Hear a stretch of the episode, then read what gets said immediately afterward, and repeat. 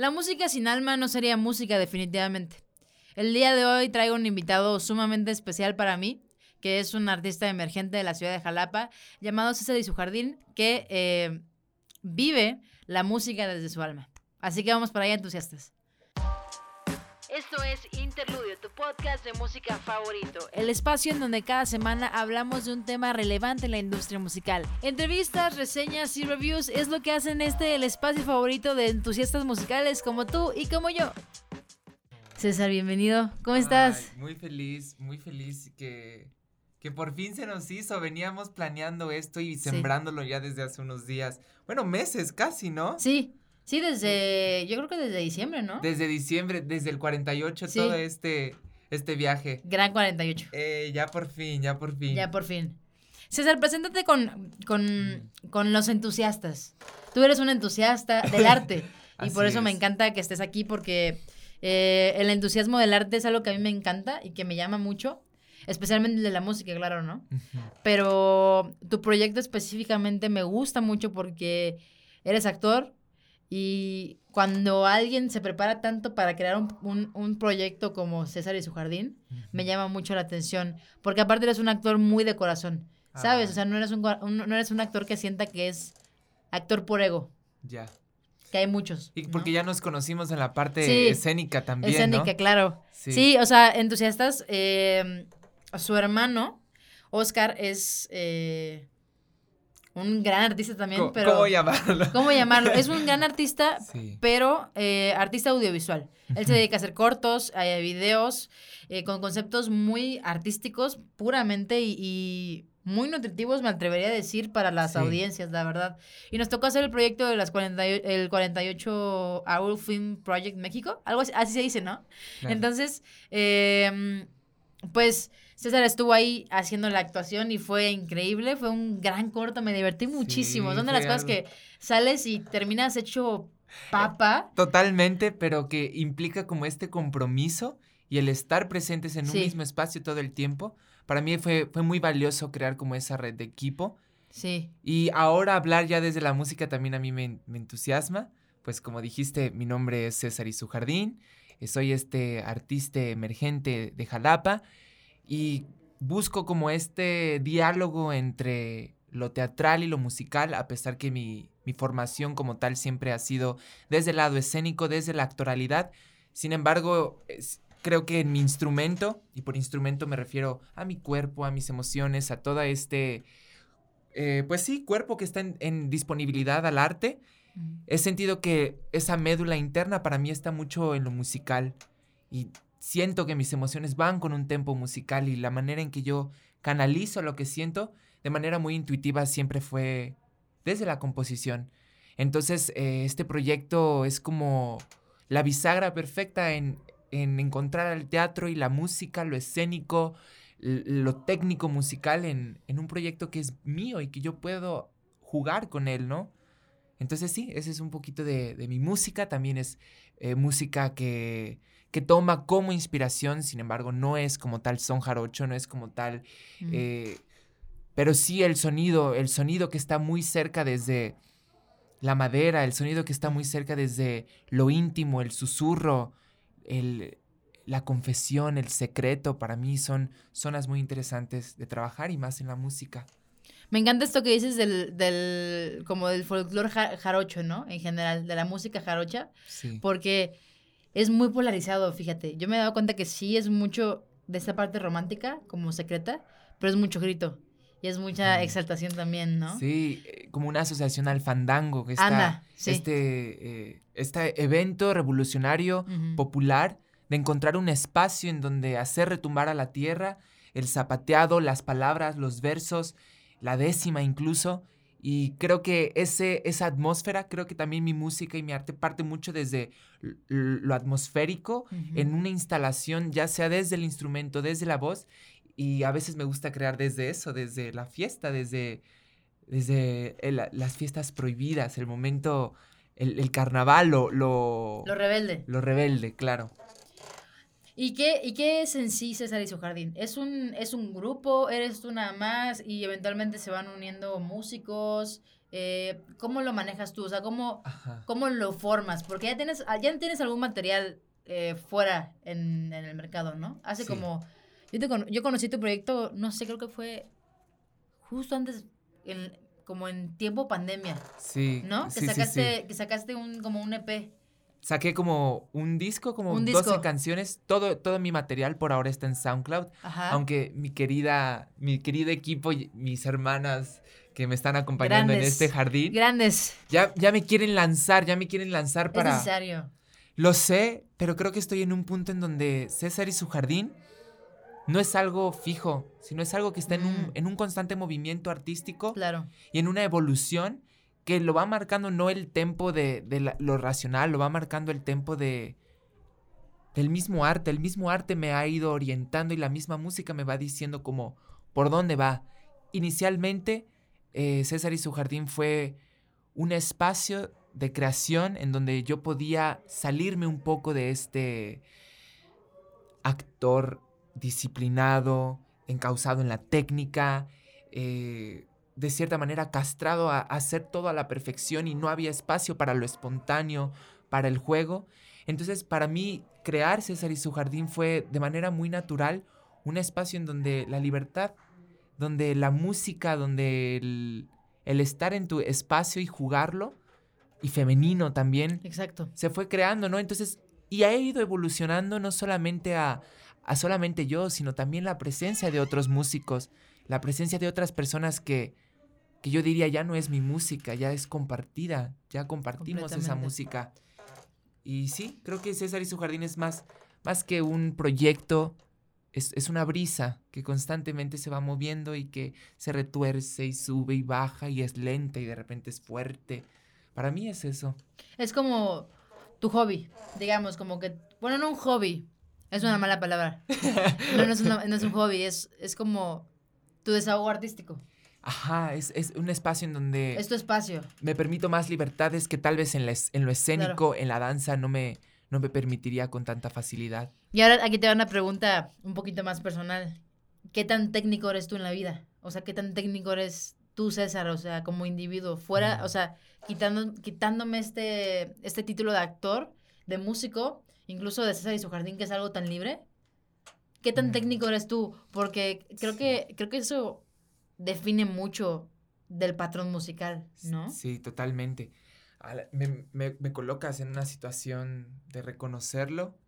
Creo que es, es una conversación y un diálogo constante en, en algo muy emocional, en algo que muy impulsivo a veces, pero sí también en, algo muy duro, en una voz a veces muy fuerte y en una, una exigencia que a veces sobrepasa el... Mm, el artista.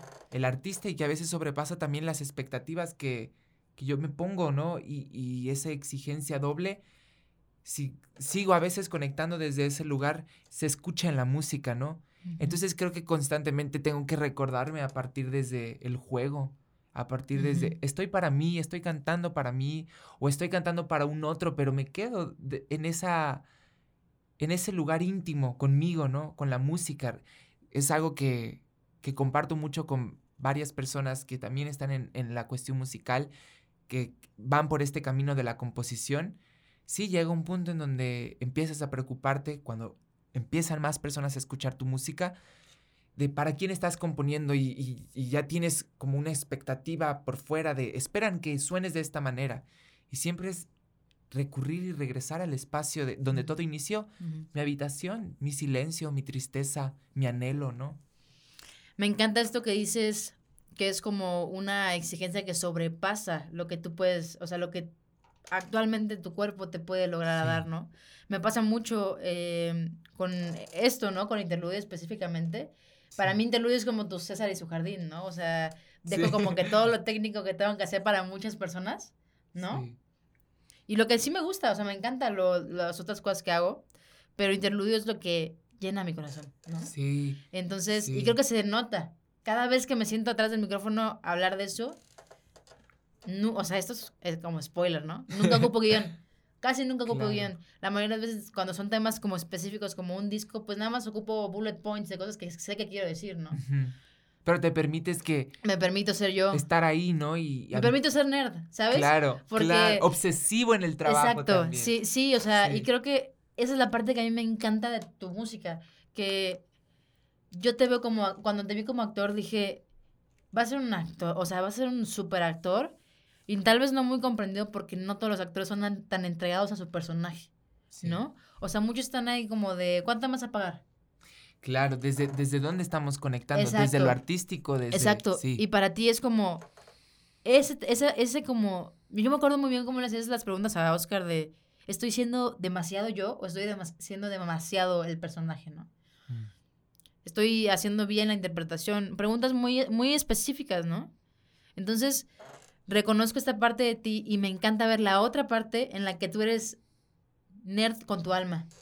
¿Sabes? Sí, Porque entiendo. Algo que hablábamos con, con, Freeman, y con, con, Freeman creo que nada más se lo compartí, que a mí me encanta tu música porque eres de los pocos artistas, y eso que me gusta mucho el folclore, y hay muchos artistas que, que hablan desde varios enfoques, pero siento, y no quiero escucharme tampoco como súper, em, ¿cómo se llama? demasiado espiritual, ¿no? Ya. Pero siento que todo, toda la música que haces sale desde tu alma, desde tu corazón y desde tus, así desde tus entrañas. O sea, deja de ser un alguien, deja de ser un cómo se escucha, deja de ser un cómo toco, deja de ser un cómo todos me ven y empieza a ser como yo me expreso. Y para mí ese es el punto perfecto donde la música sale increíble. Creo que esa zona de la que hablas, más que un resultado orgánico, que sí, empezó siendo un resultado orgánico, es una decisión artística mía. Para mí la parte, la parte espiritual es inherente, inherente a mi música. Sí. No, y por espiritual me, me, refiero como a este espacio de silencio interno, ¿no? En donde lo que estoy cantando es coherente con lo que soy y lo que estoy diciendo realmente lo estoy diciendo, no estoy eh, tomando o diciendo palabras que vienen vacías, sino eh, estas palabras vienen llenas de historias, vienen llenas de... Mis experiencias. Y también de significados emocionales que no, que no se pueden definir, ¿no? Eh, como por sensaciones incluso, y creo que es algo que he hablado también mucho con las personas que ahora estamos tocando, que es el jardín de cierta manera, y de repente ellos también son los vocalistas y yo estoy por atrás, o sea, nos permitimos ese, e, en el, cuando tocamos en vivo, tú canta esta parte, tal vez yo escribí esta parte, pero tú cántala porque resuenas más, porque partimos desde, y yo parto mucho desde la parte de la sensación, y es algo muy importante también para mí desde dónde tocar, sí es importante repasar la técnica, mantenernos en un mismo tempo, ser claros con lo que estamos tocando, tener conciencia qué notas estoy cantando, pero de eso la técnica no va a servir de nada si no estamos partiendo desde un lugar de honestidad. Y hace unos días fuimos a, a tocar en el río. Nos metimos en el río. Ah, sí vi las fotos, me encantaron. Sí, nos metimos en el río y yo les decía, si vienen los moscos a tu piel, si el agua te está helada, intégralo eso en la canción, integra todo, e, todos estos elementos que están en disposición para darle más verdad a lo que estamos cantando. Y si de repente estos moscos que están revoloteando a tu alrededor y la canción dice tus palabras me confunden, esos moscos son las palabras que te confunden. Entonces ya trascendemos a otro punto mm. en donde no solamente estamos cantando desde esta eh, narrativa de la canción. Estamos viviendo la canción. Estoy viviendo la canción cada vez que la canto, aunque sea la cuarta vez que, lo estoy, que la estoy encarnando, estoy viviendo la canción. Y creo que desde ahí para mí es desde donde yo quiero componer, desde donde yo quiero cantar, desde donde quiero presentarme incluso, ¿no? Y, y sí, eso es, también es un poco también de mi proceso artístico eso, personal de composición. ¿Y cómo salió el jardín? O sea, ¿cómo, cómo decidiste que ese iba a ser el concepto del proyecto? Porque lo veo muy claro, o sea, el concepto del proyecto... Em, Tal vez ocupe un poquito más de tecnicismos, ¿no? tú dale. Es para, es como la parte del entusiasmo, ¿no? Eso es lo que nos gusta de Eso es lo que nos gusta de interludio. Por eso estamos los entusiastas aquí. Em, es un proyecto sumamente romántico, o sea, yo lo puedo catalogar como romántico. Es un proyecto que, que, si se pudiera oler, me olería vainilla. Pero vainilla natural, o sea, no vainilla de mantecada, sino vainilla. o sea, una combinación rara entre vainilla, río y flores justamente, ¿no? O sea, y visualmente como veo con muchas cosas las haces con Oscar, es increíble. O sea, a mí me encanta porque ustedes son como la dupla perfecta. Sí, mi. Porque, porque él tiene un, él tiene una manera de, de componer sus audiovisuales súper románticos.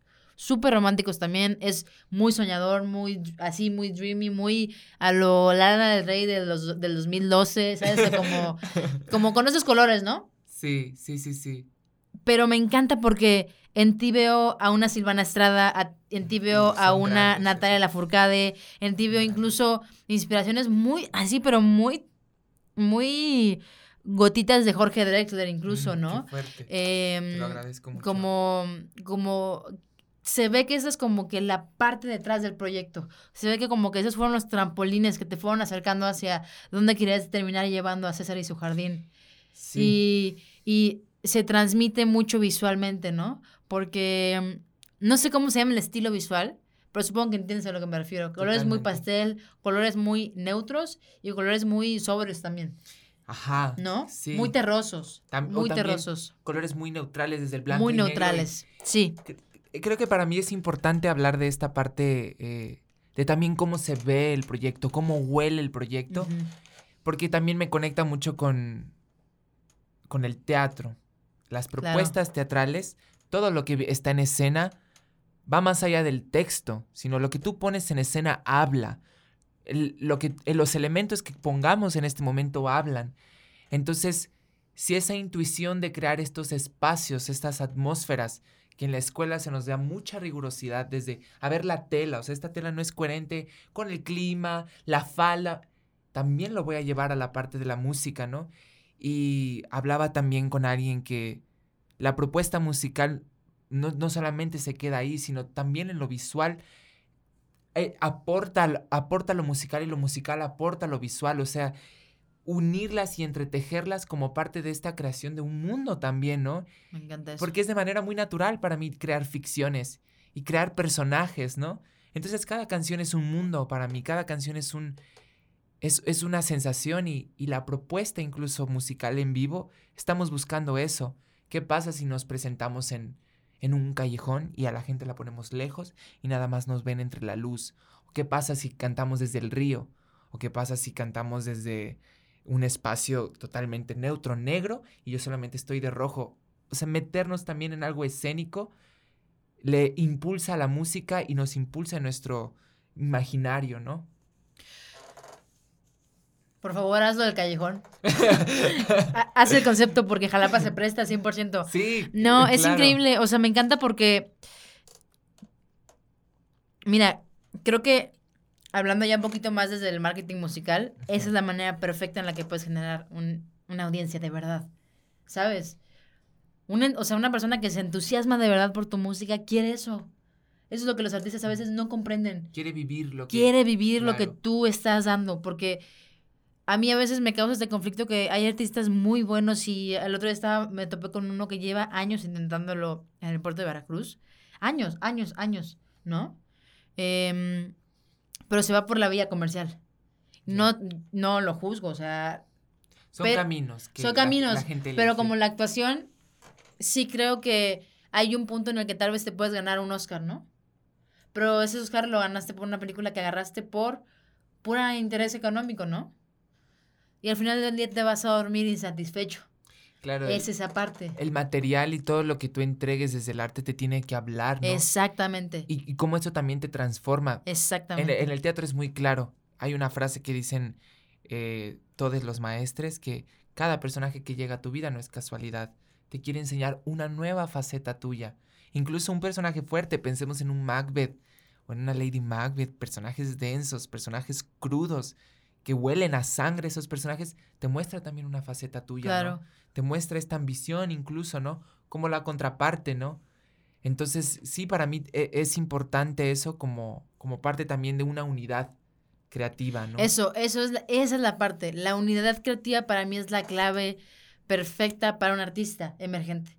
Cuando tú creas esta unidad bien, desde todos los ejes de tu proyecto, estás destinado eventualmente a tener este éxito, ¿sabes? Claro, Bueno, o sea, perdón, no quiero decir bueno o malo porque no hay bueno o malo, sino pequeño o grande, estás destinado inevitablemente hacerlo porque eres congruente.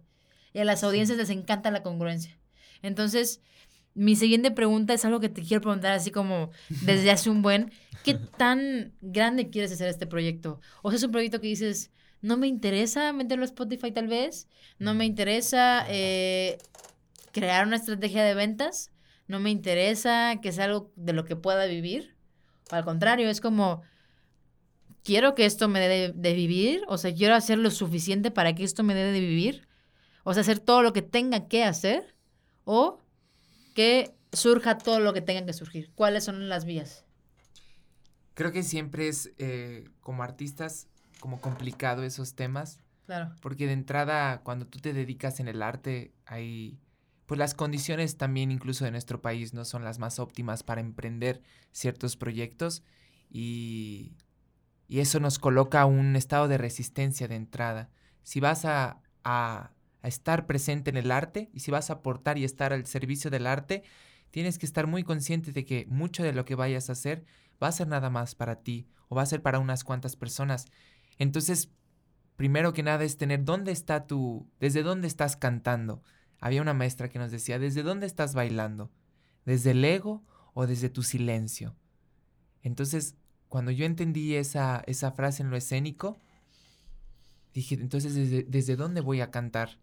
Y creo que para mí eso sí ha determinado un, una instalación muy interna de, yo voy a cantar para mí y voy a cantar desde un lugar en donde voy a vivir este proyecto con las pausas necesarias, con los silencios necesarios, con mis tiempos eh, necesarios incluso de huir al mar, de irme a donde yo me tenga que ir, para lo que salga musicalmente de este proyecto sea algo que esté completamente en la calidad necesaria y en la coherencia artística. Eso como, como un, primer, un primer punto, que estoy cantando desde el silencio y no estoy cantando desde la búsqueda de una aprobación o la búsqueda desde un reconocimiento, sino como este único reconocimiento que voy a obtener es mío y, con las personas que yo me esté uniendo. Pero la parte de marketing, que es una realidad también, es una realidad que, que no podemos negar, no podemos negar esta parte que también tiene sus cosas bellas, también tiene su, su parte eh, muy pasional, ¿no? Como a mí me, apasiona mucho. Sí, y, es muy interesante. Me apasiona mucho. Ver cómo se entreteje una misma. Sí, cómo haces un producto del arte. Pero como yo he intentado buscar esa coherencia con este silencio. Claro. Entonces, para mí, sí, estoy buscando con este proyecto un, un espacio de libertad, pero afortunadamente tengo un equipo que me ayuda a darle un límite, a ponerle unas fechas, a organizarme en ese espacio de libertad. Y yo le agradezco mucho también a Susie, a Freeman, a Whatever People Say, que es... Increíble. Quienes me han acogido. Fabulosas. Que me permiten... Shout especial a ellas. Saludo especial realmente a, todo el equipo y más allá de ellas también. Sí, son increíbles. Son personas que... No sé, Susie y Freeman yo las veo como mentoras en muchos aspectos, ¿sabes? Y lo que en particular ellas tienen y que le han permitido a mi proyecto y he visto a otras personas es que siempre nos dicen, nosotras te vamos a dejar libres. No se meten en el arte. Pero te vamos a ayudar en, estas cuestiones que son tediosas para algunos, pero de aprender a, tener una organización con tu proyecto, eso también es amor, ¿no? Entonces yo creo que si desde este parte como marketing, si lo haces desde el amor y lo haces desde el desde ese silencio, fluye de manera muy natural. Entonces yo, yo he aprendido a ceder con eso, he aprendido a ceder. Mm, ahorita necesito un silencio, pero entiendo que tenemos que abrir más posibilidades, buscar más conexiones, no por el simple hecho del reconocimiento o el dinero, que eso es como un efecto colateral de las cosas por también el sistema en el que, en el que estamos criados. Pero mi prioridad también a veces está en crear relaciones, en, que, crear conexiones, porque eso nutre tu arte y eso nutre tu música. Y mi música, y yo lo digo acá, no sería lo que es sin esas relaciones de equipo que he encontrado con otros músicos. Ellos me han enseñado, ellos me han enseñado y yo también les he enseñado cosas. Creo que entremezclé un poco las respuestas, pero... No, pero está perfecto porque sabes que ahorita que dices esto de no, no me presento y no busco shows para el reconocimiento, sino para la, la relación, hay una parte también que creo que es bien importante decir que es cuando dejas de estar en tu cuarto Sí, y empiezas a estar en un escenario con personas viéndote y no por el ego de que te vean, Es un salto sino, muy fuerte. sino en tu cerebro sucede algo como si como si estuvieras corriendo maratón, o sea, se mete una droga increíble, o sea, que creo que solo las personas que lo han vivido lo pueden entender. Ujú. Se prende tu cuerpo, o sea, parece que le meten gasolina a tu cuerpo y, y adrenalina es una escénica. adrenalina Ujú. escénica impresionante, o sea, impresionante, impresionante. Y creo que, creo que me atrevo a decir que tal vez eso es lo que te mueve, ¿no? Porque esa adrenalina escénica te lleva a Totalmente. empujar el proyecto a decir como de, ok, quiero más shows, quiero más adrenalina, necesito que más gente lo pida, ¿no? Y que más gente colabore, porque tal vez eh, buscas esta, esta relación con las personas, ¿no? Pero no nos referimos únicamente a músicos, nos referimos a las personas a, la- a las que les gusta tu proyecto, ¿no? Y entonces es crear condiciones, incluso a, a nivel de presentaciones, en donde se permitan esos tipos de vínculos. claro, Porque desde mi música no es coherente, de nada a mí me va a servir estar en un espacio donde todo esté oscuro, donde la gente esté lejos, en donde ni siquiera le vea la cara a nadie cuando entro y salgo del escenario. Ese no es mi espacio, mi- ese no va a ser, por, al menos por ahora, mi espacio. Entonces las condiciones en las que yo creo, incluso cómo presento mi música, es desde el... Quiero un cuarto en donde estemos presentes, donde nos veamos los ojos, donde esa intimidad esté presente. Entonces yo creo que, que también el diseño de cómo presentas tu música es importante. completamente. Y, y, y volarse la cabeza con ello, soñarlo con ello, ¿no?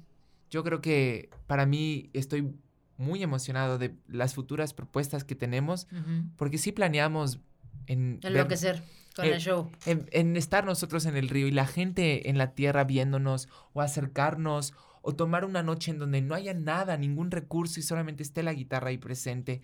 Y creo que eso es lo que yo valoro también mucho de estas referencias con las que te agradezco mucho asociabas mi proyecto, porque va más allá de lo que están cantando, sino comparten sus historias con la música, pero también a mí me interesa mucho cuando comparten el proceso creativo Ah, cuando- me encanta eso. cuando comparten desde Me dónde encanta. lo cantaron, dónde cantaron, cuándo lo ¿Y cantaron. por qué? Y- ah, exacto, porque eso también eh, afecta a la música, ¿no? 100%, me encanta, me encanta. Hoy estaba viendo en la mañana un, no sé si ubicas esta, este formato que hace Saint Low con los artistas de, por parte de Apple Music. Cada vez que hacen un release, él tiene como una entrevista así Ah, sí. con los artistas, ¿no? Sí, sí, Adele, Justin Bieber, Silk Sonic. Rosalía. Rosalía. proyecto. Sí, sí, sí. Que yo tengo mis opiniones. Yo agradecí mucho tu, tu, tu... El podcast. A mí me encantó. Yo creo que hay mucho que a mí es Hay un mucho que decir. para mí. Es mucho que decir. Yo me quedo con la idea, fíjate que luego lo, lo- lo estoy viendo, eh, el- o sea, para hacer los clips, y me encantó la idea que, que- que expuse de, es que es un chiste contado por la persona correcta y a la gente no le gusta eso. Claro. Es rebelde. Y, la gente no está lista para la música rebelde de una mujer. Sí. Ah, O sea, no lo dije porque no me gusta, o sea, en este punto de mi, de, de mi, del programa que se introduce, no me gusta ser eh, mediática, ¿sabes? Como que, pero sí tengo la opinión de que si hubiera sido un hombre, hubiera sido completamente Claro. diferente la historia, ¿no? Por muchos factores. Por muchos. Pero algo que yo veo en, en eso que dices es la, la, la cuestión de lo versátil en su música. Y la técnica. Ajá. Y la falta de la técnica, porque Claro. justo esta parte que levanta, que, que hace el trampolín del chiste al arte, es la técnica. Y cómo ella combina como diferentes cosas que dices nada que ver. Por ejemplo, el reggaetón, el jazz en una misma canción. Creo que algo que yo le, le respeto mucho a ella es la manera en que ella se permite experimentar y por lo tanto desde mis términos es jugar con la música. 100%. Entonces, y, y yo lo encuentro desde mi propia propuesta. Y se lo decía hace unos días a, a mis músicos. ¿Qué pasa si en esta parte de la canción, cuando termina, tú empiezas a decir un texto?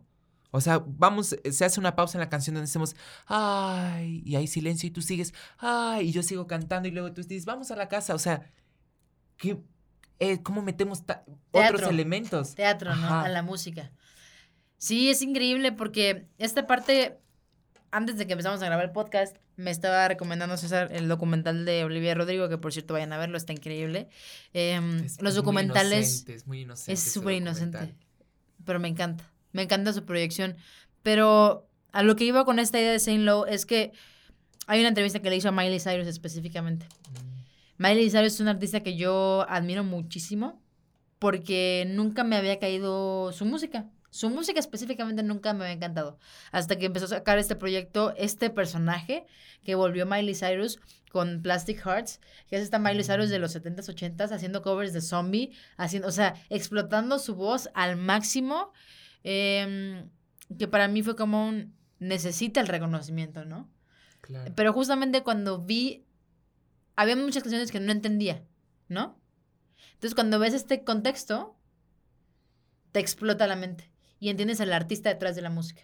Para mí eso es muy importante porque estamos muy acostumbrados a ver la música nada más, a ver los premios, a ver los charts, a ver cuántas producciones tiene una canción, a ver cuántas eh, virales se hizo en TikTok, ¿no? O sea, no tiene nada de malo, es la parte comercial. Pero cuando dejamos de ver la música por el artista, se le va todo el sentido a lo que hacen.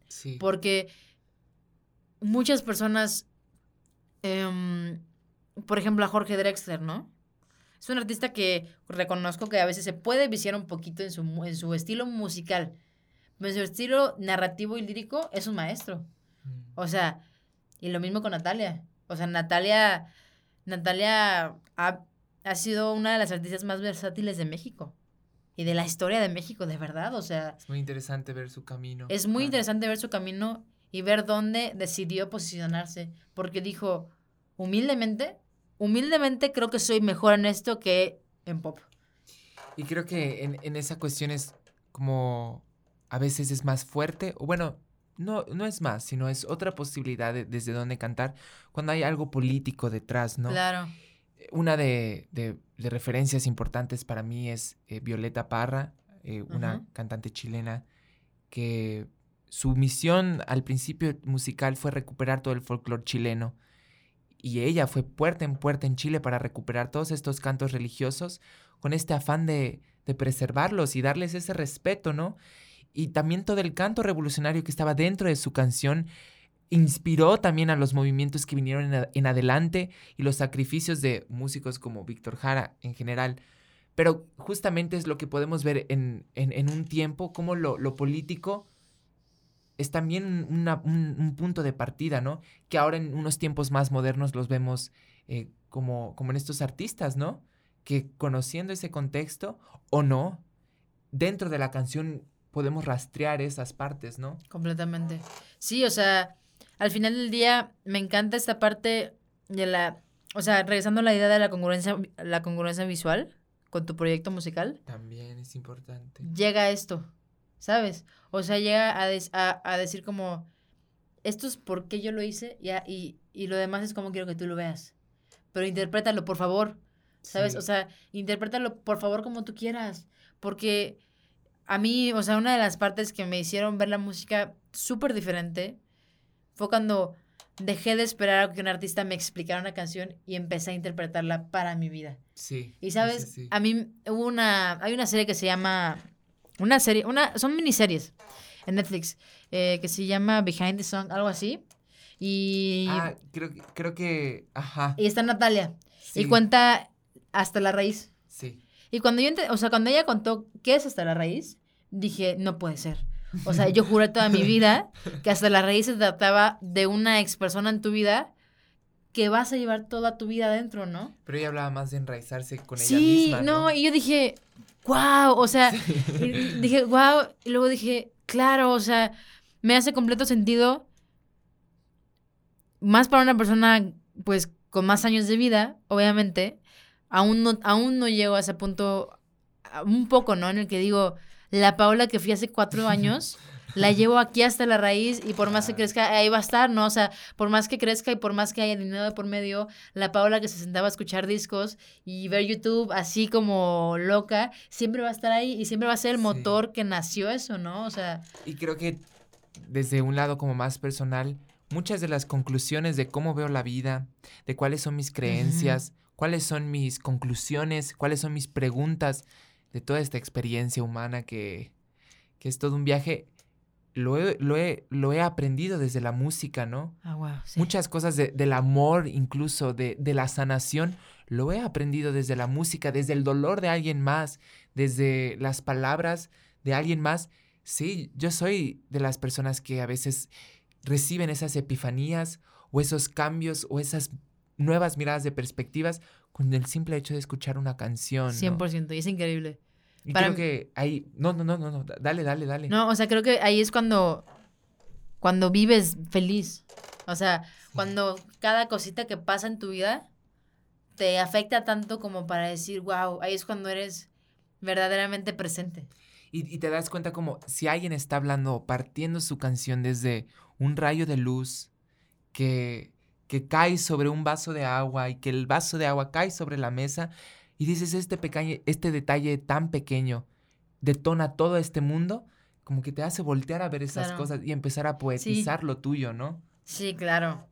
A mí se me hace interesantísimo esto que dices de de cómo pequeñas cosas van formando toda tu música. Sí. ¿Qué son las pequeñas cosas que forman tu música? ¿Son cosas, personas, actividades? ¿Qué haces? O sea, ¿cuál es tu proceso para... Ok, voy a replantear mi pregunta. Todos llegamos al punto en el que decimos, ya estoy harta, ya no quiero hacer esto. O sea, no quiero, sí quiero hacerlo, pero ya estoy harta. Ya me desgasté. Mi cerebro dio todo lo que podía dar. Sí. ¿Cuál es el paso atrás que tomas? La contemplación. Yo creo que para mí, cuando es demasiado, o estoy intentando forzar algo, o estoy intentando hacer algo que no es mi voz esa, regreso a mi punto neutral, que también por de manera muy natural es el observar. Yo, yo me considero una persona que es muy observadora. Es esa persona que, que de repente puede ver a las demás personas hacer su vida, ¿no? Y, y estar con alguien y ves como esos pequeños detalles. Creo que cuando no hay inspiración o me cuesta conectar con lo que quiero decir, vuelvo a situarme desde, desde lo voy a contemplar todo, simplemente lo voy a ver, pero verlo realmente.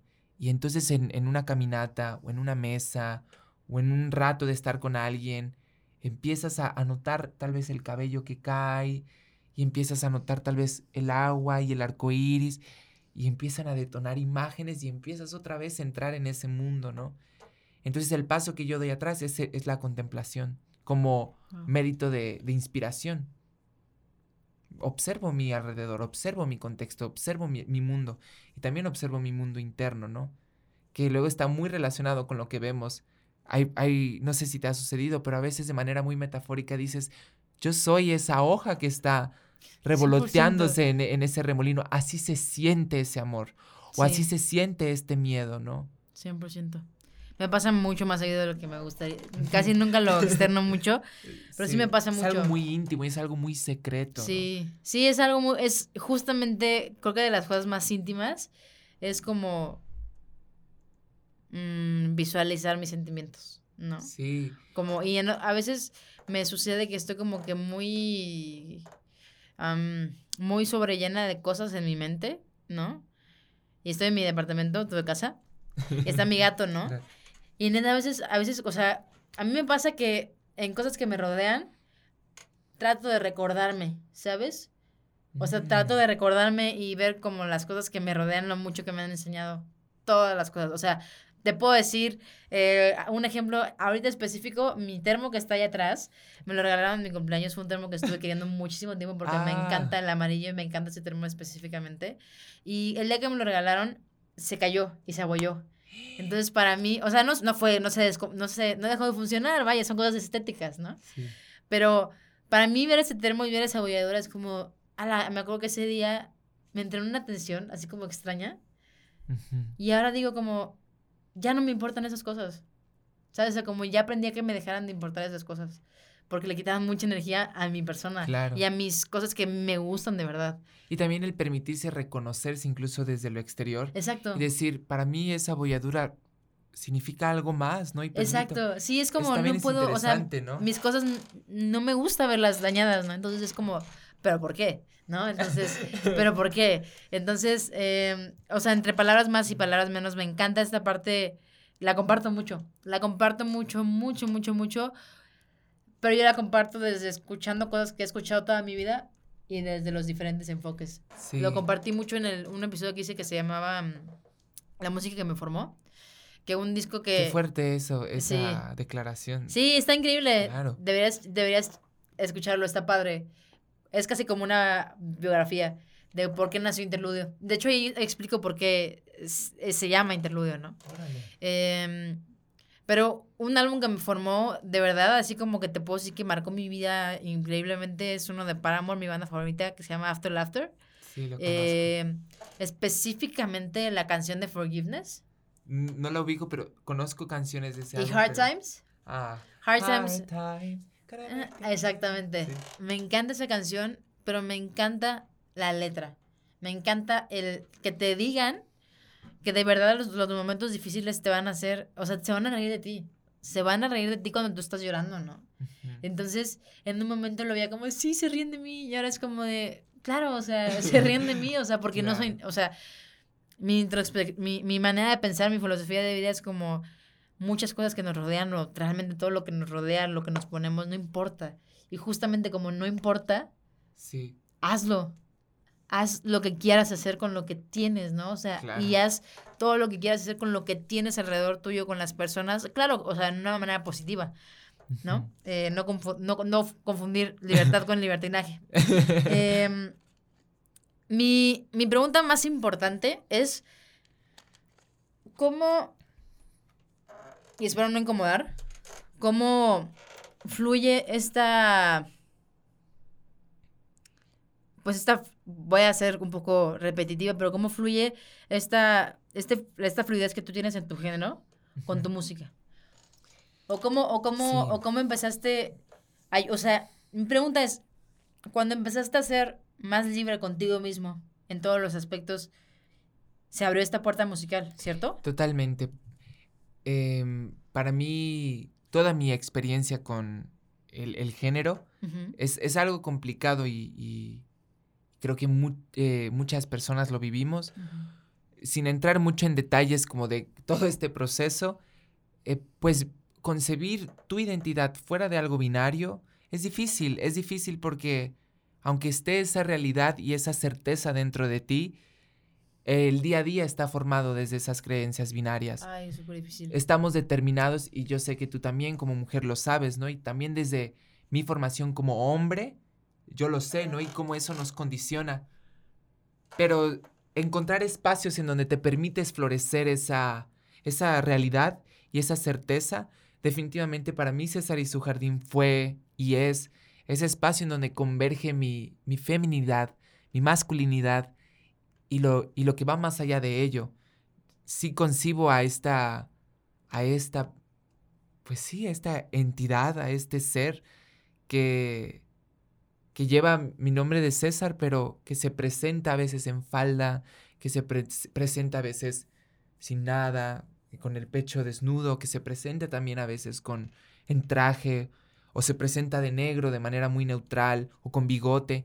Creo que jugar con esos aspectos y esas facetas de la personalidad y jugar de tu de tu artista dentro de la música, para mí ha sido un proceso de descubrimiento, pero también descubrimiento de cómo suena mi música a partir de ese lugar. Wow. No, no va a sonar si yo me, me, pusiera a cantar desde César, desde otro César, no sonaría desde ahí. Y entonces yo concibo mucho eh, la calidad de la música, calidad me refiero como a sensación nuevamente, desde la inocencia, desde lo cristal, desde lo frágil, desde la fuerza, y he aprendido mucho a encontrar también la fuerza en, en, en, la gran feminidad que, que, me permea como, como persona, ¿no? Y lo he encontrado en la música también. Entonces sí, ¿cómo converge mi música con el género? Yo creo que es el espacio en donde, en donde no hay un prejuicio, en donde no es binario y en donde es recibido. Y yo creo que el arte el teatro y la música te recibe desde todos esos matices. Completamente. Y creo que es lo que sentimos, por eso esa parte muy acogedora de, de muchos artistas, ¿no? Porque nos reciben, nos reciben, ellos se, ellos se plasman tal como son y, nos, y nos permiten plasmarnos también en sus canciones, ¿no? y se vuelve una canción popular, se vuelve un, un algo mutuo. Wow, me encanta esta idea que, que dices de me recibe. Nunca lo había podido clarificar tanto como eso, o sea, es como alguien que te da un abrazo.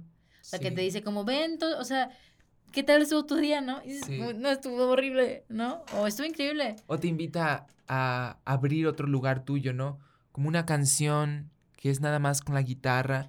Ajá. Ya te despierta una zona sensible y te dejas ir por... E, a todos nos pasa, a todos nos pasa. Sí, me encanta y gracias por compartirlo porque fíjate que ahorita que estás haciendo esta parte que la música te deja exponer esta parte, o no exponer, sino como liberar la parte femenina y, y, honrarla y levantarla y decir como, esto existe en mí y no tengo por qué suprimirlo me llevó a decir como de 100% la música es un arte súper femenino. O sea, tiene mucha feminidad la música en el aspecto de que se siente.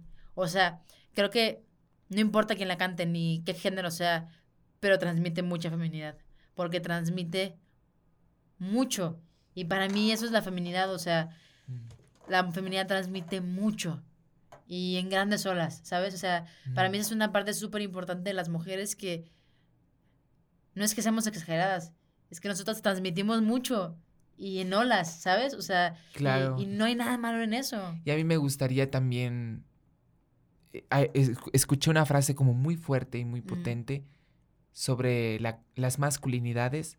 Y es como me gustaría decirles que tienen el que sí tienen el permiso. Claro. Que Pero es que no tienen que pedir permiso. O sea, que hay permiso para entrar en esos colores, hay permiso para entrar en esas coloraturas, eh, en esas zonas, ¿no? 100%. Entonces es como la música también te invita, como la actuación y muchas artes, a conectar con zonas tuyas y te recuerdan zonas que existen en ti, pero que tal vez el afuera te condicionó mucho a, no querer tocarlas, ¿no?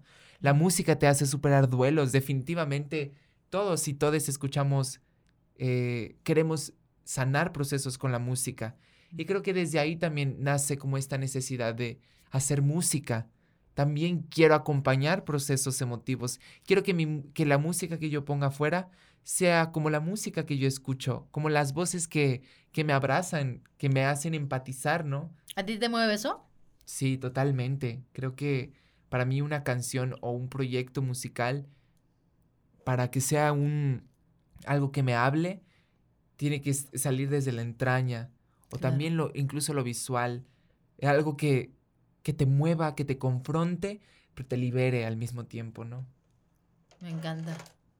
Nunca, wow, o sea, me encanta, por eso me encanta hacer, eh, invitar personas, porque especialmente a ti, de verdad, o sea... Te lo agradezco mucho. Em, admiro mucho tu valentía, porque creo que se requiere de mucho, mucho coraje el hacer algo tan diferente, ¿sabes? Y creo que es entendible que para ti sea como me va a tomar los, las pausas necesarias y el espacio necesario. Em, no me importa tanto la viralidad, ni me importa tanto la cantidad, la calidad. algo coherente. Exacto. Y, lo, la calidad. Eso, eso me encanta porque estás terminando de encontrar tu sonido. Estás, estás buscándolo, estás buscándolo y para mí eso es súper admirable porque hay personas que no se dan ese tiempo. O sea, que justo como mueren por tener los números, que mueren por tener los premios, que mueren por tener los shows, em, dejan de decir, quiero buscarlo, quiero buscarme, o sea, quiero buscar quién es esta persona en la música, o sea, quiero, quiero buscar y percibo mucho sentido, o sea, percibo mucho no hacer música por hacer música, es quiero hacer música porque vaya a aportar algo, o sea, quiero hacer música que no sea una más, quiero hacer música que sea, que sume algo más. Y, sobre eso del sonido, y voy a agregar también algo sobre el, los procesos, la búsqueda del sonido para mí ha sido un proceso muy interesante, porque la primera manera en que creo que uno intuye su sonido es apropiándose el sonido de alguien más. Es un, es un buen momento de empezar. Es natural. tenemos maestros en la, en la facultad que nos dicen una nota que libera mucho al cuerpo. ¿Te interesa eso? Cópialo, o sea, no hay ningún problema en ello y a partir de eso transfórmalo y metabolízalo a tu propio instrumento. Y así empecé un poco desde la composición, como a mí me gusta este sonido y quiero juntar estos dos y a ver cómo suena. Pero yo creo que encontré mi sonido en un proyecto que hice. Es que yo tengo proyectos secretos. Yo he hecho varios proyectos que. No los digas, no los digas porque, porque, porque está bien que estén secretos. y, y, sobre eso, a mí mi sonido apareció en, en un pequeño disco que hice dos días después de una ruptura amorosa. Ahí yo encontré mi sonido, en el confesarle al otro lo que necesitaba. Entonces, la búsqueda del sonido es también la búsqueda de lo que vas a decir desde la confesión.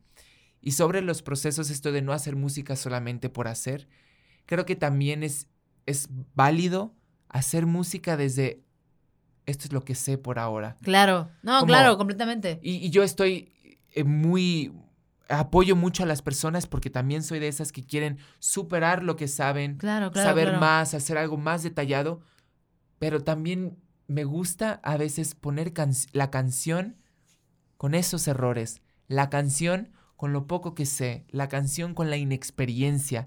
Y por eso me gusta decir que mi voz es chueca, porque me gusta... es un gran término. y hay una canción que se llama La voz chueca que dice como sí, mi voz puede sonar raspada, mi voz incluso no puede sonar bien, pero mi voz sabe amar cuando canto mi verdad. Entonces, a veces mi verdad es una canción con errores. Es una canción eh, deslicha, eh, con los hilos de fuera, ¿no? Entonces, también me gusta permitir esos errores y aunque mi querido también Daniel Campillo, que es ingeniero de sonido, me dice, no, esta canción se escucha todo el sonido de fuera, tienes un sonido, un sonido gris, blanco, eh, como muy metido. Y le dije, yo quiero que se escuche eso, porque la canción para mí es real desde ese lugar. Mm. Entonces sí es interesante como meter el eh. error en la canción.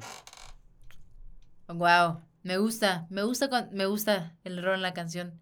Fíjate que es algo que a mí me cuesta mucho como que acostumbrarme como audiencia, ¿sabes? Me cuesta acostumbrarme al error en la canción como algo narrativo. Porque eso es, o sea, forma mucha parte de la narrativa de una canción.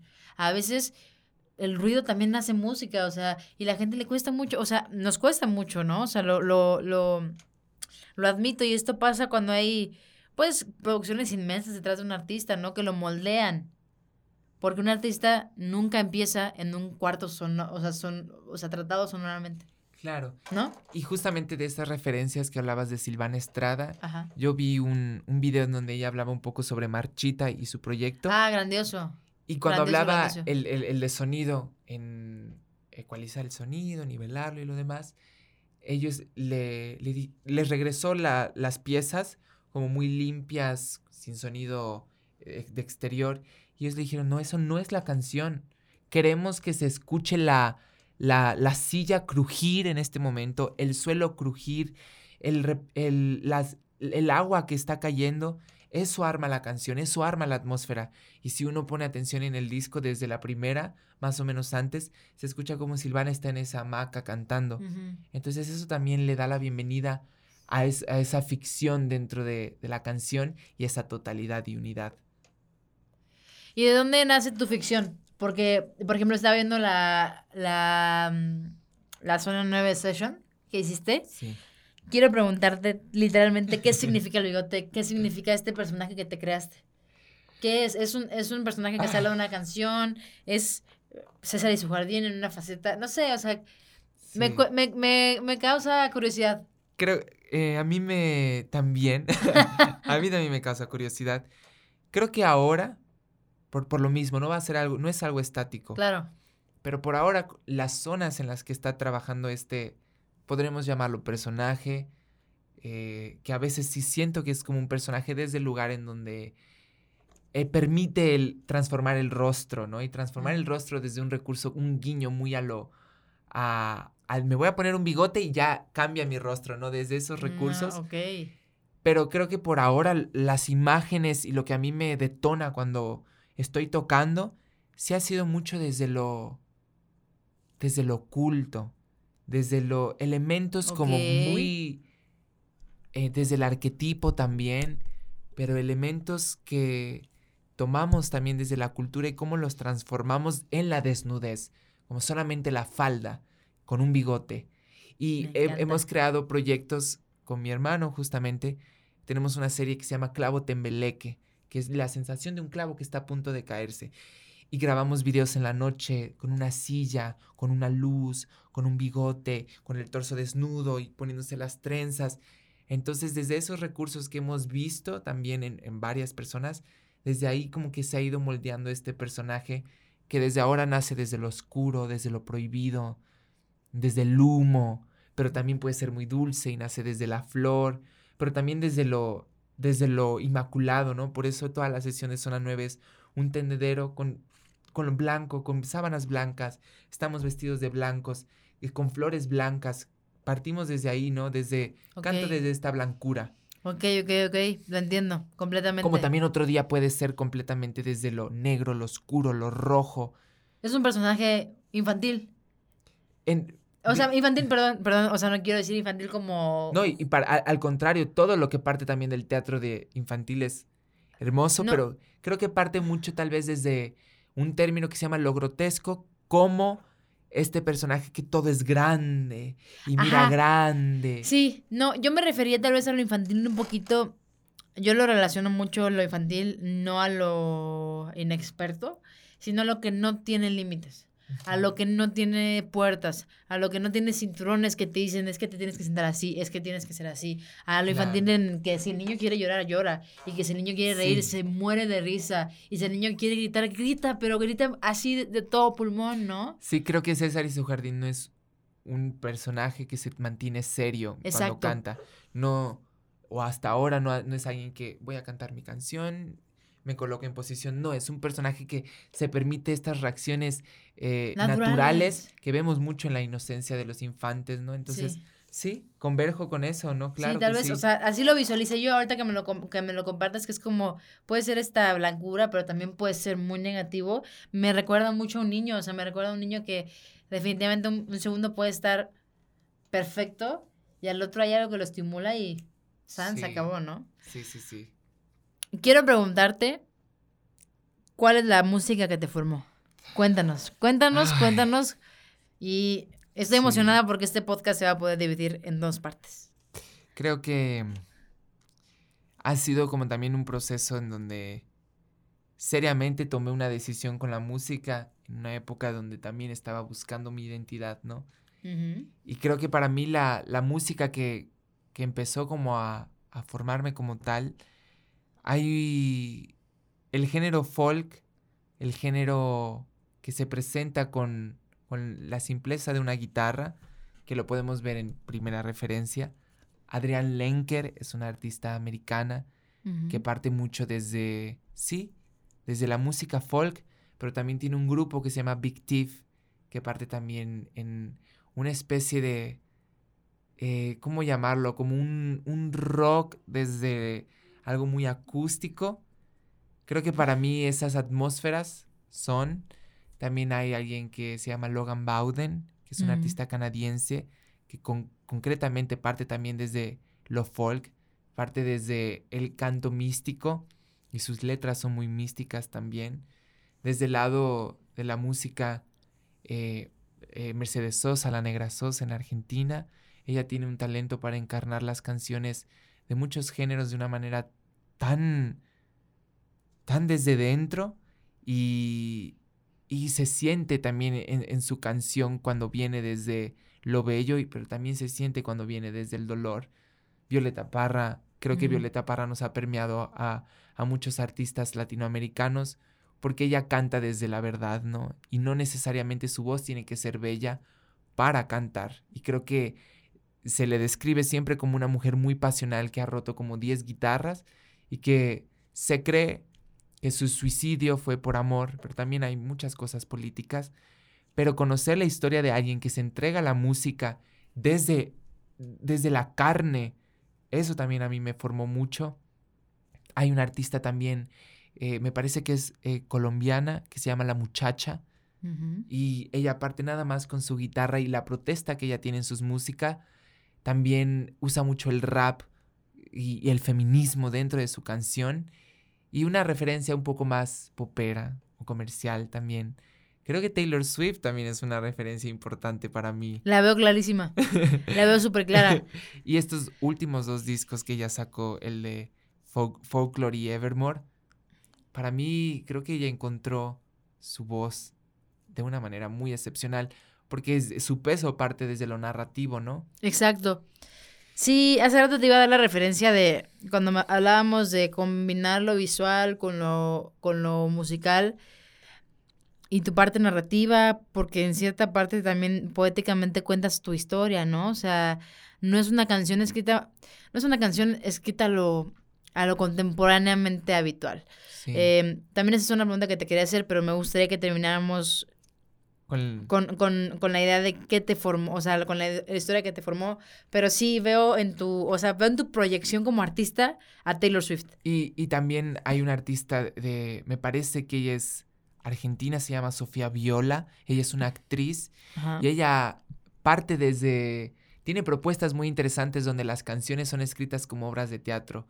Hay una canción que se llama Me han robado el mar y el mar habla y es todo este, e, es esta guerra que sucedió con las Islas Filipinas entre Inglaterra y Argentina, que bueno, fue todo algo muy fuerte. Pero ella habla desde esa canción como personajes. El mar habla, la guerra habla.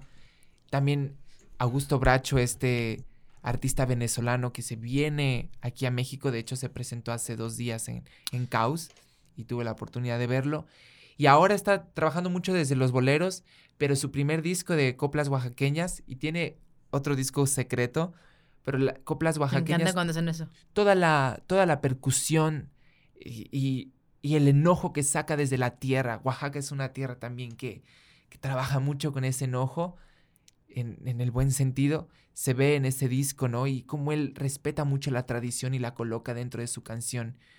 Y como última referencia que para mí, porque si no yo me pudiera, yo me pudiera seguir dando más y más referencias muy personales, pero Laura Itandewi es una artista oaxaqueña que también toca con Augusto Bracho, bueno, ellos conviven, pero ella recientemente sacó un disco, Laura Itandewi, pero las tres canciones que, nueve canciones que ella sacó, Tuve la fortuna de verla en un concierto secreto que ella hizo, en donde éramos tres personas en una habitación. No manches, qué chido. En una habitación de apartamento con una luz nada más prendida. Y la manera en que ella cantó la canción, la manera en que ella nos permitió hablar y contarnos todo el, porque cantó todo el disco de cabeza a pie, para mí fue clarísimo. Dije, la música que me está formando es la que estoy escuchando ahora también. Eh, también se cree mucho que que es desde antes, pero también eso me formó en ese instante, porque ella cantaba viendo paisaje, ella veía paisaje mientras cantaba, y redujo toda su propuesta musical a solamente su guitarra y ya, y eso lo respeto mucho, ¿no? Entonces sí, estas son como algunas referencias que, que me siguen formando desde ahora, ¿no? ¿Y mm, cuál fue el momento en el que dijiste, o sea, en el que sentiste la música? ¿Lo recuerdas? Yo creo que que sí desde chico cuando se vive mucho el rechazo constante y la no pertenencia en, en el día a día, la no pertenencia en los espacios, en las escuelas, cuando escuchaba canciones que hablaban desde este lugar de hallé mi, mi espacio en, en, el dolor, hallé mi espacio en el amor, en, el, en la anhelación. Entonces cuando escuchaba canciones que tocaban esos terrenos, ahí es cuando empecé a escuchar la música y ahora me veo como con este hábito que de cierta manera tengo que empezar a descoserlo, porque todos los días escucho música, voy al camión escuchando música, camino escuchando música, y reconozco que también es un, un medio de, protección, que es la música, para mí es pintar, el, es como la vida es un lienzo y la música lo pinta. Mi camino a la escuela lo pinto con música mi dolor o mi enamoramiento lo pinto con música. Ah, me pasa igual. Eh, y es un proceso de entrega muy fuerte. Y ahora yo, desde mi proceso, cada quien puede hacer lo que quiera, me estoy proponiendo ver quitando la música y ver escuchando la realidad. Escucha cómo se escucha. Así de fuerte, o sonora, o vacía. Es fuerte, pero la música siempre ha sido ese aliado para pintar las cosas y para darle más profundidad a las cosas que, que naturalmente te denotan, ¿no? uno de mis recuerdos favoritos siempre en mi cumpleaños eh, del año pasado fui con una de mis grandes amigas que se llama Vania, que ella me ha enseñado a grandes artistas como Spinetta, Pescado Rabioso, Mecano, incluso Mecano. ella, cuando fuimos a Jico a, a unas cascadas, para nosotros fue de manera muy natural llevar una bocina y ponernos las coplas oaxaqueñas, el rey del pescado frito de Augusto Bracho, y caminar así toda la carretera. Y dije, la música forma parte también de la totalidad de mis experiencias, ¿no? Completamente. Entonces es, es muy fuerte, es muy fuerte todo esto, como la música, lo que significa para, para ti, para mí, para todos que están viendo, ¿no? Me dieron muchas ganas de gritar porque, eh, o sea, porque yo experimento justamente como tú lo dices, o sea, nun- nunca me había atrevido a hablarlo con nadie porque no tengo muchos amigos que sean verdaderamente entusiastas, ¿sabes? O sea, que vivan la música Que como viva la música. que vivan la música, ¿no? O sea, muchas personas muchas personas que me rodean les gusta la música, ¿no? Y tienen sus artistas como normalmente, ¿no? Y como tú dices, o sea, son personas que amo, ¿no? Y jamás va- las voy a dejar de amar por eso, simplemente por no ver la, la vida desde la música como yo. Yo veo la vida desde la música.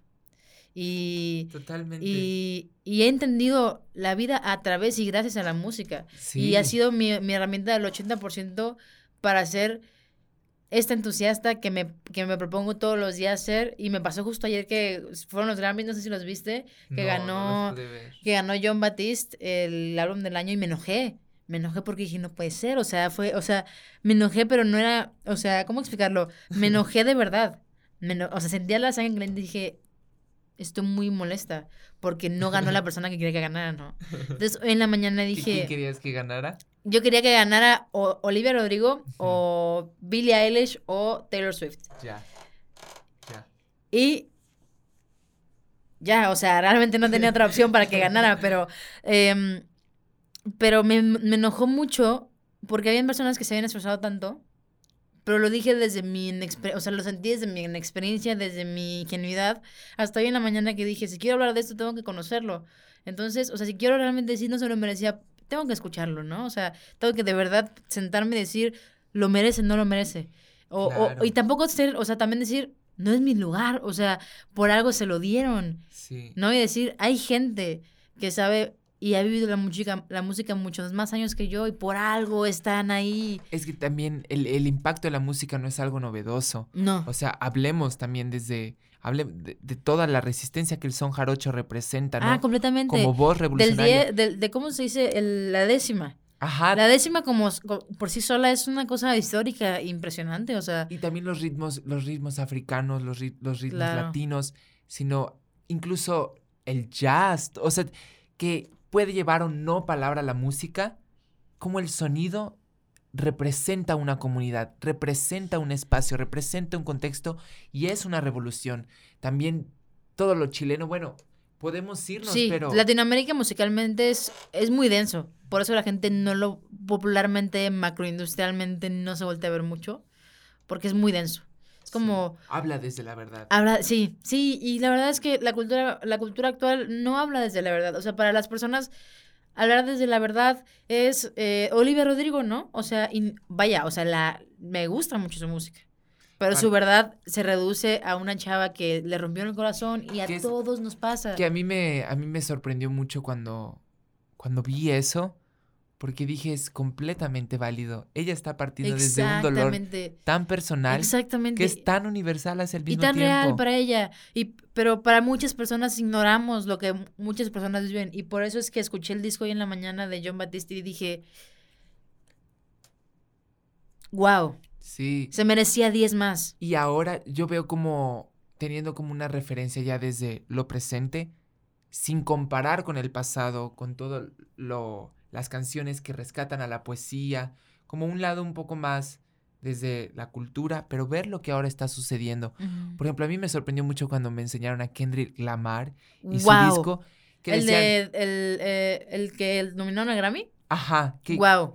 que una amiga me dijo, este es, este es un poeta, este, este hombre es un poeta. Es la, es la peor aberración que, han hecho los Grammys. No darle el álbum del año a ese disco. Y lo voy a decir toda la vida. Y los temas que él habla, Impresionantes. como Impresionantes. a mí hablaba un poco sobre él como imagen a su hermana, las drogas. yo dije, "Eh, es que Es estamos diciendo cosas desde una manera muy contemporánea, pero es válido también, o sea, es, es válido todas estas expresiones. Completamente. También eh, todo el disco de, de Motomami de Rosalía, a mí se me hace un, la canción específicamente, Bulerías, Wow. donde ella abre como... es- Esta es- flor. Es de... Yo lo veo como una flor que la abre y dice, voy a sacar a esta, eh, ¿cómo se llama este género español? ¿El flamenco? ¿Te? Bueno, toda esta tradición del flamenco. Del Dices, yo también puedo ser cantaora de esa manera, vistiendo de esta, de esta forma. Y yo respeto mucho también que hay contextos y, lugares desde la música que, que no, yo no puedo hacer son jarocho por muchas razones, porque no es mi contexto, fui formado desde otro lugar, pero la, tomar de inspiración e- esos lugares y transformarlos, al menos en Rosalía, que sí tuvo una formación desde el flamenco, a mí se me hace muy revolucionario por su parte de redefinir lo que es una cantaora para ella, no para todos, para ella, ¿no? Y a mucha, Entonces- hay a mucha gente le hace mucha relación. Justo esto de, de, del, nada más para hacer la, la idea del Grammy, justamente esta parte que dices, es que hay música que es tan fuerte y levanta tanto una cultura. Por eso le dieron el Grammy a, este- a- a John Batiste. Mm. Es un álbum que pone en un trono de oro a la cultura afroamericana. En todo su, en- así, todo su esplendor. O sea, se puede escuchar en la producción, en las voces, en todos los instrumentos que forman parte, en la manera en la que él canta, en lo que él canta, cómo lo canta. Entonces, eso es algo que ningún álbum que hizo Lady Gaga, Olivia Rodrigo, Justin Bieber, eh, Taylor Swift, nadie tiene eso. Nadie de esa lista de 10 nominados lo tiene y ya era hora de que se reconociera porque es súper importante Lo político en la música. lo político sin hablar de lo político. Porque. Un ejemplo que a mí se me viene súper así como a primera mano, Lila Downs. Me encanta Lila Downs. Llega un punto en el que no estoy en el, en el mood para escucharla porque también es una cantante muy fuerte. ¿La conoces? Sí. Eh, es una cantante muy fuerte, muy estridente, muy viva, pero que también la deja ir sin miedo. O sea, la deja ir sin miedo y dice, yo voy a cantar de esto y voy a hacer mis metáforas súper extrañas del mole y, de, y, y- y hace una combinación muy extraña entre cómo se escribe en, en Veracruz, por ejemplo, que hay muchas metáforas eh, con los animales, ¿no? Y, y creo que una referencia que, que impulsa más esos factores que dices, Chabela Vargas. O sea, Wow, Chabela Vargas. por ejemplo, hay un documental muy hermoso en, en Netflix De que... Chabela Vargas. Y habla toda la parte también, incluso su sexualidad en ese momento. 100%. Para mí Chabela, Varla- Chabela Vargas es, así como Violeta Parra, una de las artistas que parte desde el grito y el lamento, como con las voces chuecas, ¿no? Y lo vemos, lo vemos mucho en su canción, ¿no? Residente, por ejemplo. Sí, casi no conozco mucho, o sea, sí he escuchado cosas, Residente. pero veo que tú subiste algo como una opinión de, de Sí, o sea. Em, creo que es. ¿Cómo explicarlo? Creo que a veces a él le gana la emoción. ¿Sabes? O sea, él, él- él es tan sin límites que cuando le gana la emoción lo ves. Lo ves y dice, no me importa. No me importa que se vaya a enojar. Esta es mi verdad y lo Esta es mi verdad y lo voy a decir porque así pienso. Estoy tan encabronado Sí. que lo voy a decir así. ¿Sabes? Siento que este espacio es perfecto para hablar de muchos artistas y eso me gusta. ¿Sabes quién también tiene una propuesta que trasciende lo musical, incluso es, es política su posición? Frank Ocean. Para mí, Ah. todo el, el rollo que trae Frank Ocean, la manera en que también él, él expone su sexualidad en la música. Sí. Y él tiene un disco que no recuerdo ahora el nombre. ¿El naranja? No, no es Orange TV, eh, es Ah, yo bien. bien ¿El naranja?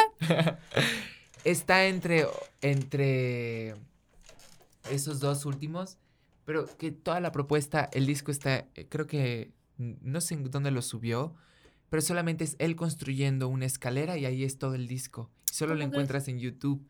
Y él, él de manera formal decidió retirarse de la música en, en, en- en plataformas, retirarse sí. de esos espacios. Sí, sí, vi. Y, y yo creo que también es, es como muy válido y respetable e interesante, ¿no? Esas propuestas. Me parece que es RB lo que él hace. Él es R&B. Y también es bien chido todo lo que él hace con el sonido, ¿no? Her también es muy buena. ¿Sabes qué me gusta Mm. mucho que habla, que está intentando meterse un poquito más? Beyoncé. Mira, acabas de tomar un tema en mi casa. mi En mi casa Beyoncé es desayunamos, religión. comemos y cenamos Sí. Beyoncé. Para mi hermano y para mí, independientemente que es una artista contemporánea, que no, no tiene nada de malo eso, es una, una artista que tiene pro- propuestas muy, Muy- Mm. es muy... muy... Mira, yo te voy a decir algo. Con ella encontré el decir, no, me, no, no descargaré su música ni compraría un disco de ella, no porque no me guste, sino porque no es mi estilo, ¿no? Pero qué artista, pero qué sus- mujer. sus pro- yo creo que con, en ella he visto también algo como las propuestas visuales acompañadas con la música. De hecho, 100%. hay una un, un, una- un video, creo que es como una película conceptual, que es la de Lemonade, sí, que toma, que ella, ella plasma todo su arco en el proceso de la sanación de una infidelidad. Para mí fue increíble la manera en que ella lo retrata a su manera, desde el juego, desde su cultura, desde su... Y su hermana Solange también está haciendo cosas muy interesantes. No sé si has escuchado a Solange. no, para Creo nada, que la voy a es una de las, de las eh, recomendaciones que te decía antes de empezar la entrevista. Solange está partiendo desde un arte muy conceptual, desde la performance incluso yo diría. Y creo que ahora en este tiempo, y que yo me encuentro desde mi música, a pesar que no va desde esas zonas, mi música no, no busca esas ambiciones. Sin embargo, la entrada de lo performático, entendido desde el teatro como, como un, un- una línea entre ficción y realidad que se une y que todo es posible. Y para mí, mi puesta en escena solo es esta botella y me ves cantando de espaldas. Para mí también son lenguajes que estoy experimentando escénicos y que veo mucho en estas artistas también contemporáneos. Que aunque no sé qué, con, qué tanto seamos conscientes al verlos, son muy increíbles también lo que están haciendo. Es, es valioso. es Te pone a dudar. Es lo que Sí. pasa con los contemporáneos que se... que Es lo que pasa con Rosalía. Te pone a dudar, te pone así como de... Oye, pero si le quitas a Saoko la parte que no entiendes, es una gran rola. O sea, es una gran producción una- producida por ella. Es muy evo- revolucionaria el hecho en el primer verso que se escuchan los cortes. Ah, sí, Eh, eh, sí. yo dije, claro, No, o sea- el error en la canción. Ella- Exactamente. y además lo que ella viene haciendo antes de, incluso el mal querer, Los Ángeles, también un disco que te recomiendo que escuches, es muy bueno, que es el flamenco puro en el que ella se formó. También es muy... Y, ver su, y verla a ella interpretar el flamenco desde el- solo una silla, su cantaor al lado y vámonos, también es muy inspirador. Y Increíble el- la Y Rosalía. el mal querer. El mal querer es. Es El mal querer. estupendo. Es Estup- estupendo. Me encanta.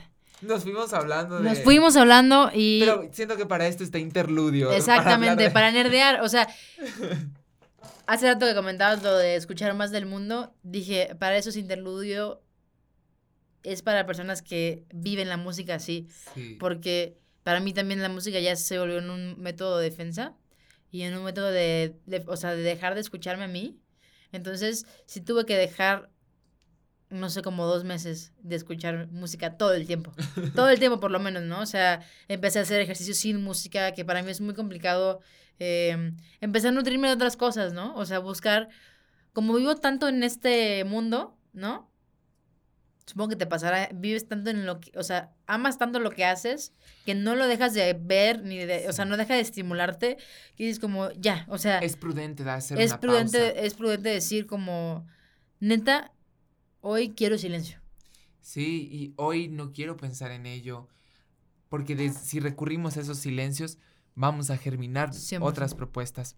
Sí, yo también comparto eso. Pero bueno, César, me dio muchísimo gusto tenerte en interludio. Vas a volver a venir, efectivamente. Sí, cuando haya también, un- sería interesante después que yo te muestre la propuesta de, a- Claro. de álbum que viene y la platiquemos canción por canción y Estaría súper padre. Va a pasar. todo. Cuando, suceda- cuando lo tengas listo, por favor dime y va a pasar. Es un, es un concepto que me gustaría Sí. mucho hacer. Estaría hablar del disco y permitir ese espacio. Tipo donde- documental, ¿no? Documental en audio. y el artista hable de todo ello, ¿no? Claro, comparte ese que lo proceso. comparte. Así Me es. encanta. Y bueno, entusiastas, esto fue el capítulo, los capítulos del día de hoy, porque estoy segura que de este, de este capítulo van a salir dos. Eh, muchísimas gracias por estar escuchando este podcast. Muchísimas gracias por llegar a Interludio. Recuerda que me puedes seguir en Instagram como interludio.mx, en Facebook como Interludio, en TikTok como Paola Zacarías y César, ¿cómo te pueden encontrar? Pues en, en Instagram como arroba César guion bajo Isu guion bajo jardín. Aquí estará escrito. Sí, definitivamente. Y pues en, en SoundCloud también César y su jardín por el momento son los espacios en donde me siento cómodo de compartirme, ¿no? Completamente. Perfecto, entonces muchísimas gracias. Esto fue todo por este episodio de Entusiastas. Nos vemos el próximo miércoles con más, eh, pues, entusiasmo musical. Nos vemos.